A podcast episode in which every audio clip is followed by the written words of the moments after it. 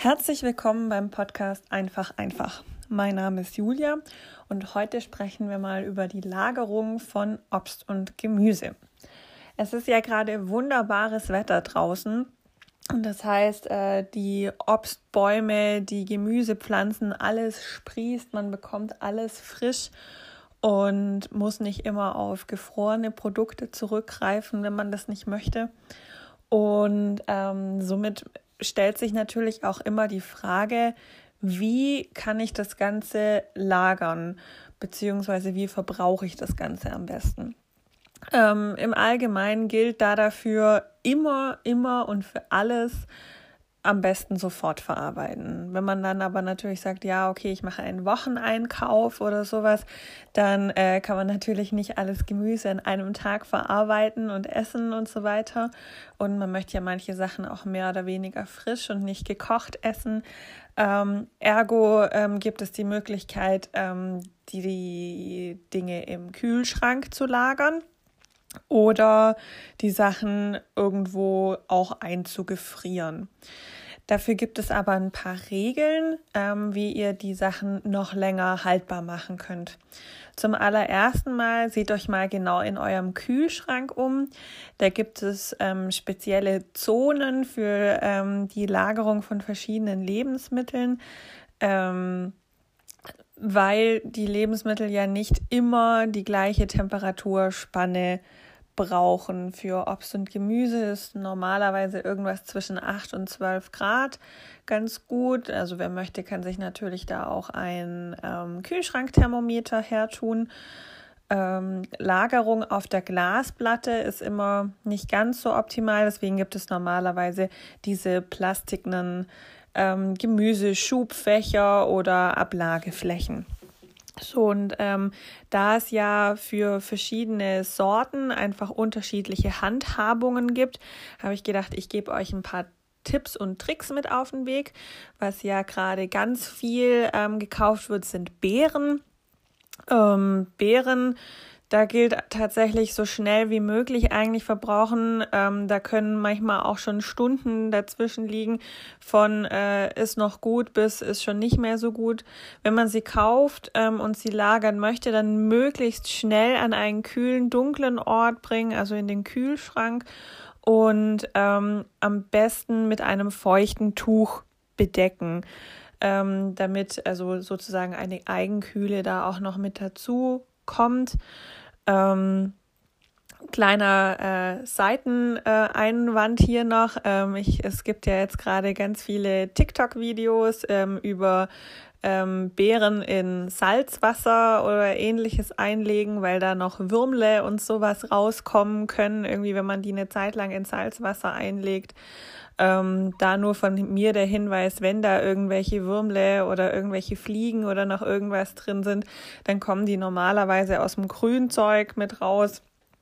Ähm, und da man das ja normalerweise eh beim Essen wegschneidet, äh, sehe ich meines Erachtens keine Notwendigkeit darin, seine Beeren und ähm, vorher in Salzwasser einzulegen, bevor man sie isst. Wer aber hundertprozentig sicher sein möchte, kann das natürlich machen. Mm, dann ist natürlich gerade auch ganz viel ähm, gefragt der Spargel. Spargel möchte gern feucht gelagert werden. Das heißt, wenn ihr ihn lagern müsst, dann schlagt ihn in ein ähm, feuchtes Tuch ein und gebt ihn auch gleich in den Kühlschrank.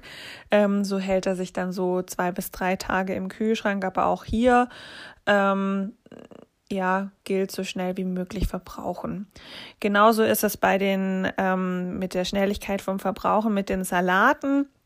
Was sich super lange hält, ähm, ist natürlich Eisbergsalat. Wenn man aber jetzt gerade einen frischen Salat nimmt, einen Kopfsalat oder ein Lolo Rosso oder was es gerade sonst noch alles so an schönen ähm, Blattsalaten gibt und wenn man nicht gerade Pflücksalat kauft, ähm, dann ist es ähm, geschickt, den, ähm, den Salat ähm, entweder auch in ein feuchtes Tuch einzuschlagen oder in Zeitungspapier und was man auch machen kann, um die ähm, Haltbarkeit ein bisschen zu verlängern, ist ähm, den Strunk so kreuzförmig einschneiden und dann ein feuchtnasses Tuch darauf geben, ähm, dass er sozusagen weiterhin mit Feuchtigkeit versorgt wird und ein bisschen länger hält. Aber auch da gilt, ähm, ja möglichst schnell verbrauchen.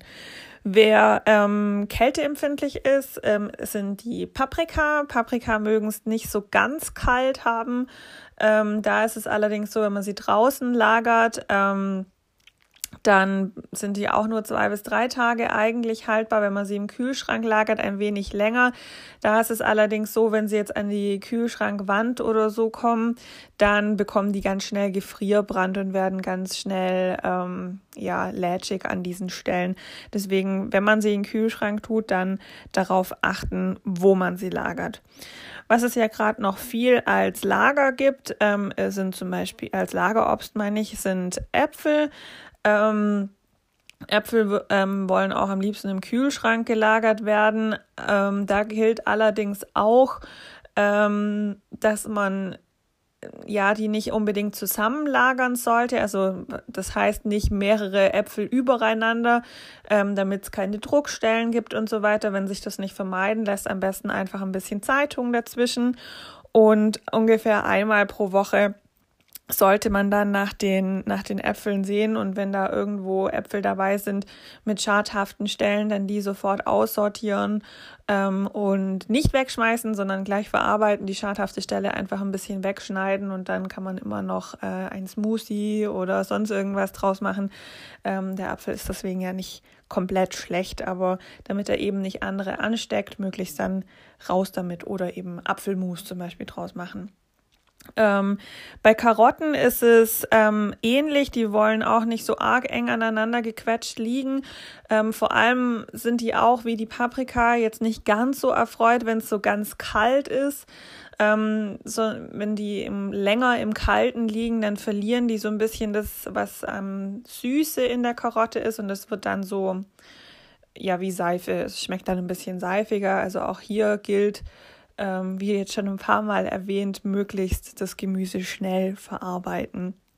Bei mir ist es eben auch einfach so, ich bekomme ja einmal in der Woche so eine Gemüsekiste geliefert und manchmal ist es dann so, dass ich mir denke, boah, ich weiß überhaupt gar nicht, wohin mit dem ganzen Zeug und dann ist es halt eben gut zu wissen, wie man das Ganze lagert. Ähm, was ja auch gerade schön reif wird, sind Tomaten. Die wollen aber überhaupt nicht in den Kühlschrank. Die wollen draußen gelagert werden. Und vor allem wollen die nicht mit anderen Sachen zusammengelagert werden, weil ähm, das stört zwar die Tomaten nicht, aber alle anderen ähm, Früchte oder Gemüse stört es nämlich schon, weil ähm, die Tomaten beim, also immer eigentlich ähm, einen Stoff aussondern, der heißt Ethylen und der lässt ähm, alles um sie herum reifen. Also deswegen kann man ja Tomaten auch grün ernten und sie reifen noch nach, weil sie selber dieses Ethylen ausströmen ähm, und dadurch Dinge auch zum Reifen bringen, was man zum Beispiel auch verwendet, wenn man ähm, Bananen begast auf dem Weg ähm, von ähm, den zum Beispiel Südamerika oder wo auch immer sie herkommen zu uns, ähm, damit die äh, grün geernteten Bananen auf dem Weg dann reifen. Wer zum Beispiel überhaupt nicht nachreifen kann, das sind Beeren. Also ähm, bitte keine grünen Beeren ernten und die essen, weil die sind dann oder darauf hoffen, dass die noch nachreifen auf dem Weg. Beeren können wirklich nur, also Erdbeeren vor allem nur an der Pflanze reifen. Genau, und dann, was natürlich auch noch ähm, interessant ist, was jetzt zwar jetzt gerade nicht saisonal ist, aber ähm, Kartoffeln kommen ja ein bisschen später, aber die wollen zum Beispiel auch nicht unbedingt im Kühlschrank gelagert werden, sondern an einem kühlen, trockenen Ort. Im Kühlschrank kann es ja dann doch manchmal ein bisschen feucht sein. Ähm, da empfiehlt sich natürlich am allerbesten, die irgendwie im Keller zu lagern, genauso wie mit den Zwiebeln. Die wollen auch nicht, also die wollen es vor allem dunkel haben, weil wenn da irgendwo ein bisschen Licht hinkommt, ähm, und mit den Kar äh, Kartoffeln ist es ja das gleiche, dann fangen die sofort an zu sprießen. Und ähm, ja, man ist sich nicht so ganz eins darüber, ob man gesprießte ähm, Zwiebeln und Kartoffeln noch essen soll. Ähm, ich schneide das Ganze immer großzügig weg und esse es trotzdem. Ähm, mir ist bis jetzt noch nichts passiert. Also von dem her bitte kein Food Waste, äh, so viel wie möglich verwenden. Ähm, und wenn ihr euch nicht sicher seid, dann das Zeug zur Seite machen. Also jetzt zum Beispiel bei den Zwiebeln und ähm, zumindest noch eine Gemüsesuppe draus kochen oder ein Gemüsefond draus machen. Das geht meines Erachtens auf jeden Fall. Ich hoffe, ich konnte euch noch ein paar neue Sachen erzählen und euch ein bisschen Input geben oder das vorhandene Wissen ein bisschen auffrischen. Ich wünsche euch ein wunderschönes, langes Wochenende. Bis bald, eure Julia.